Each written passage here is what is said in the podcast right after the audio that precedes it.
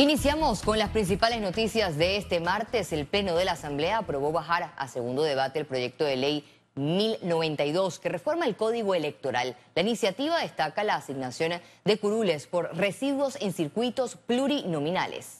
Con la nueva modificación en los circuitos, los partidos que hayan suscrito alianzas nacionales o acuerdos parciales formalizadas ante el Tribunal Electoral solo podrán postular un candidato común por alianza. Algunos diputados no estaban claros de la modificación aprobada en segundo debate el día de ayer. Por tal razón deciden bajar el proyecto a segundo debate, volver a presentar una nueva modificación leída el día de hoy para entonces mañana esta nueva modificación votarla en tercer debate. Yo creo que la ciudadanía debe estar clara. La seguridad jurídica electoral es de suma importancia para salvaguardar la democracia del país. Los diputados de la Comisión de Credenciales rechazaron cinco expedientes de denuncias contra el presidente Laurentino Cortizo y magistrados de la Corte Suprema de Justicia. En la sesión no fue admitida una denuncia presentada por el exmandatario Ricardo Martinelli contra la magistrada presidenta de la Corte Suprema de Justicia, María Eugenia López, por supuestamente acelerar procesos judiciales. Todos se van a discutir y los que tengan mérito para abrirse o admitirse, lo vamos a hacer. Pero los que no tengan mérito, no lo vamos a hacer. Esta comisión no se va a presentar ni se va a prestar para chantaje, ni a favor ni en contra de nadie. También se revisaron otras querellas contra magistrados de la Corte, pero no fueron admitidas. Además, se archivó una contra el presidente Laurentino Cortizo por extralimitación de funciones relacionada a la concesión de Minera Panamá. Dichas actividades no pueden ser, en mi consideración, atribuidas al presidente de la República. En tal caso, eso debería ser atribuible a uno, a la empresa, o dos, a quien firma el contrato, que es el Ministerio de Comercio e Industria, no el presidente de la República. La segunda denuncia archivada a favor del presidente Laurentino Cortizo fue por abuso de autoridad en los contratos para la adquisición de vacunas contra la COVID-19.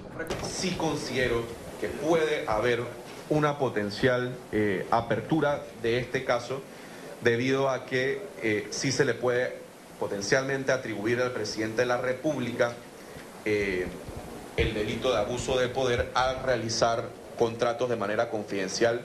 Eh, yo discrepo con el colega y en consecuencia, como no hay hecho punible, ya la Corte dijo que sí puede ser confidencial tratándose tema experimental del, del COVID-19 la Comisión de Credenciales se reunirá la próxima semana para intentar evacuar las 14 denuncias y querellas interpuestas contra el presidente y magistrados. Félix Antonio Chávez, Econius. La Comisión de Gobierno aprobó en primer debate el proyecto de ley que crea un procedimiento especial para la carrera administrativa en entidades del Estado. Según el proyecto, los funcionarios solo requerirán de dos años o más en el cargo para poder ingresar a la carrera administrativa antes del primero de abril del 2024, movida que podría blindar a los nombrados por el actual gobierno. Entre las modificaciones está que los tres magistrados del Tribunal Administrativo de la Función Pública sean escogidos de forma escalonada por los tres órganos del Estado por siete años.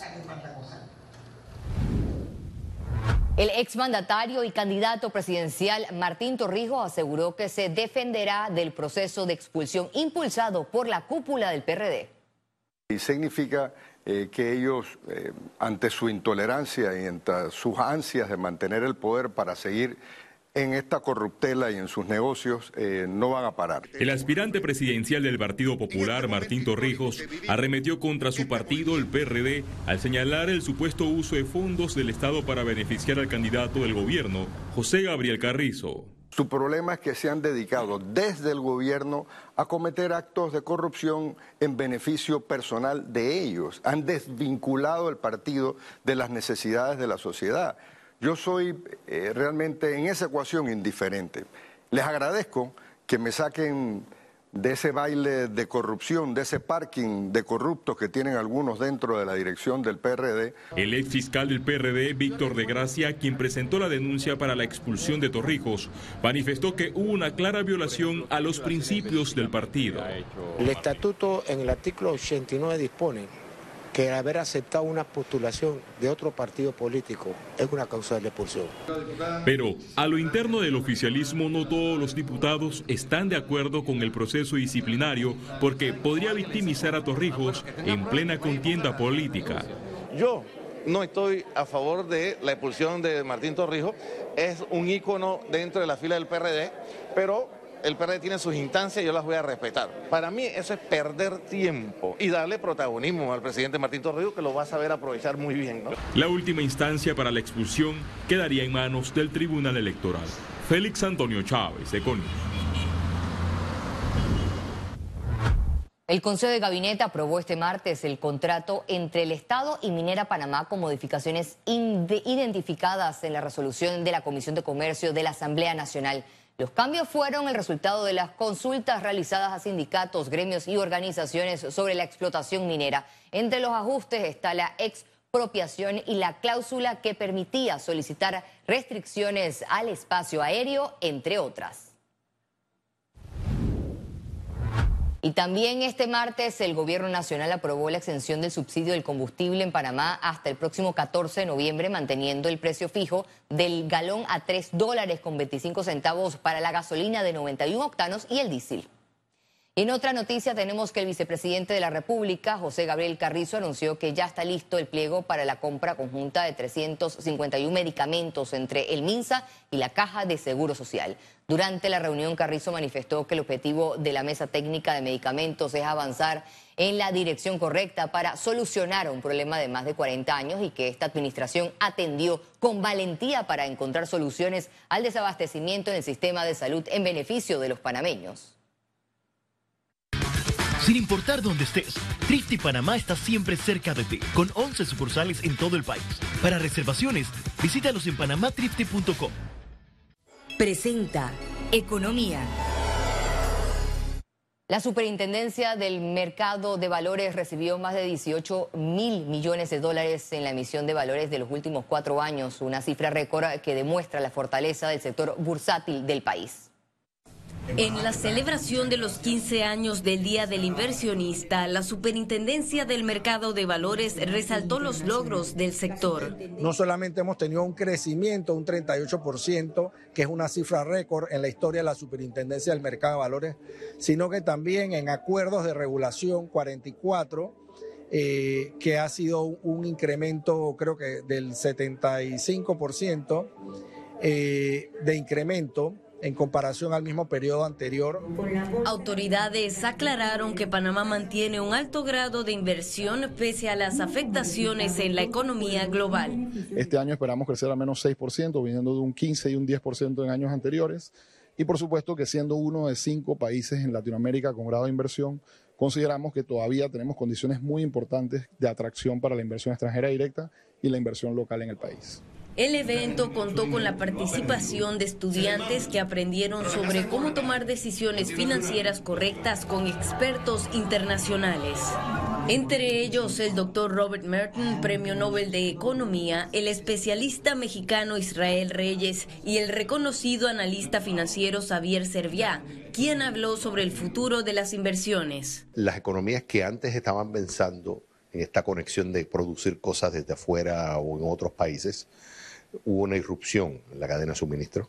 Entonces ya las empresas y las economías están dándose cuenta que tienen que empezar a ver más cerca. Eso abre una oportunidad para, por ejemplo, en el caso de Panamá.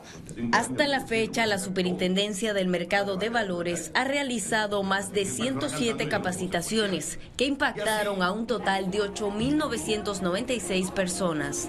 Gabriela Vega, Econews. La Dirección General de Ingresos hizo un llamado a todos los contribuyentes para que aprovechen los descuentos que ofrece la nueva ley Ponte al Día, que fue publicada recientemente en Gaceta Oficial.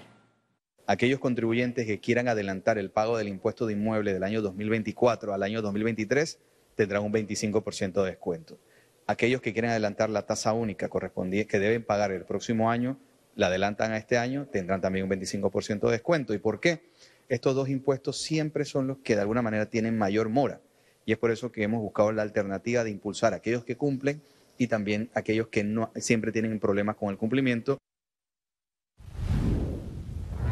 El Sindicato Industriales de Panamá anunció la versión 16 del Simposio Internacional de Sostenibilidad y la gala de los premios Palma de Oro que se llevarán a cabo el próximo 16 y 17 de noviembre. Este año el Simposio de Sostenibilidad arrojará luz sobre los desafíos y oportunidades del cambio climático, mientras que los premios Palma de Oro celebran las soluciones más innovadoras y prácticas líderes en el ámbito de la sostenibilidad y economía circular.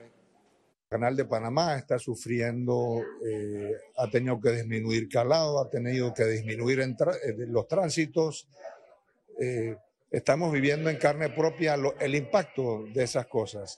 Lo que buscamos es eso, o sea, atraer esas pequeñas, medianas empresas que están implementando alguna que otra forma de mitigación, de mejoras hacia, hacia sus procesos y que a su vez este, sean de beneficios para lo que es el ambiente.